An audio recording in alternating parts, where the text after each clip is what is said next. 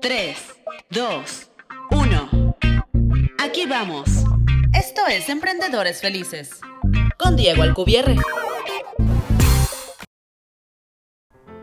¿No te ha pasado que estás trabajando todo el día y de repente todo parece más complicado, que tus ideas dejan de fluir, hasta te duele la cabeza?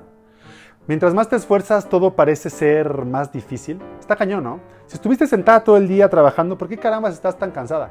Hay veces que Val se sorprende porque me dice, oye, ¿por cómo puedes correr un triatlón o un medio maratón, pero acabas más cansado después de que pasas unas cuantas horas en la computadora? Es que es en serio, trabajar como que te quema el cerebro. Cuando no te alimentas bien, cuando no te hidratas bien porque no tienes tiempo, porque tienes mucho trabajo, es mucho más contraproducente que tomarse el tiempo para descansar, para comer algo, para tomar un poco de agua.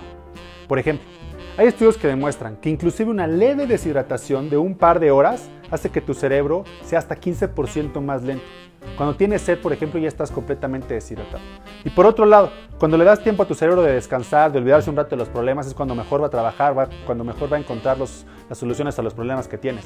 Ya hablamos en el episodio 25 de que trabajar menos te hace más productivo y también en el episodio 24 de cómo resolver tus problemas caminando. Te las recomiendo ver. Y hay veces que con solo un par de minutos son necesarios para descansar tu cerebro y otras veces vas a necesitar hasta un par de días. Yo muy seguido me tomo dos o tres días libres en el trabajo, en donde leo, hago ejercicio, me tomo unas siestas, juego mucho con mis hijos. Pero cuando regreso a trabajar tengo toda la energía del mundo, tengo ideas frescas y sobre todo ganas de seguir trabajando, de seguirlo intentando.